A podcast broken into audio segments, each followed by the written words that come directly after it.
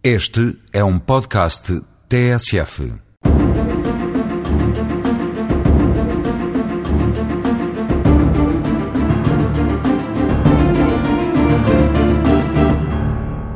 Depois de vos falar da ética do juiz no processo e no tribunal na última crónica, trago-vos agora o outro lado da ética, a ética do juiz na sociedade. O mundo dos valores é o mundo da ética, sendo que quase a totalidade dos atributos do juiz são de natureza ética.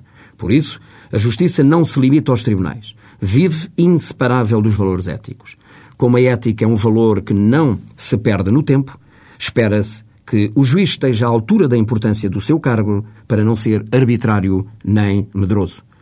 O juiz não deve contribuir para intranquilizar as pessoas, favorecer a criação de sinais de desconfiança e de insegurança, quer na sua conduta pública, quando atua no território da justiça, quer na sua conduta privada.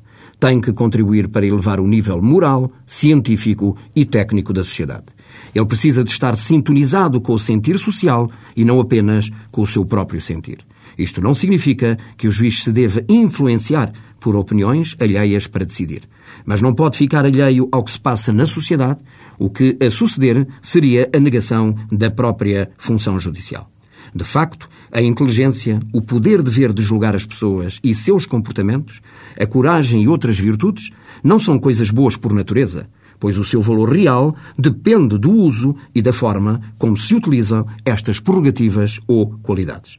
O juiz, com os poderes que tem, se for uma pessoa destituída de bom senso e se violar o compromisso ético que tem com a sociedade, em virtude de ser um cidadão especial ou com funções especiais, torna-se assaz nocivo para a sociedade que nele depositou confiança.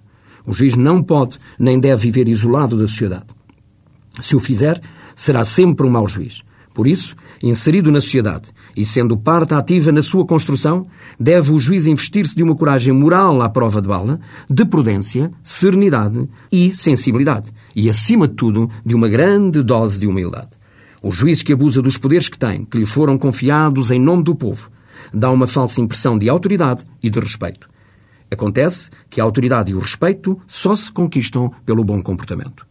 O juiz que, na sua vida particular e na sua relação com os outros em sociedade, não cumpra com as suas obrigações sociais e cívicas, que não é um bom pai de família na boa tradição do direito, que não sabe manter boas e saudáveis relações de vizinhança e de proximidade, que viola regras e valores morais, que não respeita o próximo, que não compreenda as diferenças étnicas, religiosas e de estilos de vida, que pertença a associações racistas, e toma atitudes antidemocráticas. Em suma, que não respeita os valores democráticos e a Constituição, não honra o juramento da profissão, nem as virtudes da ética e da justiça.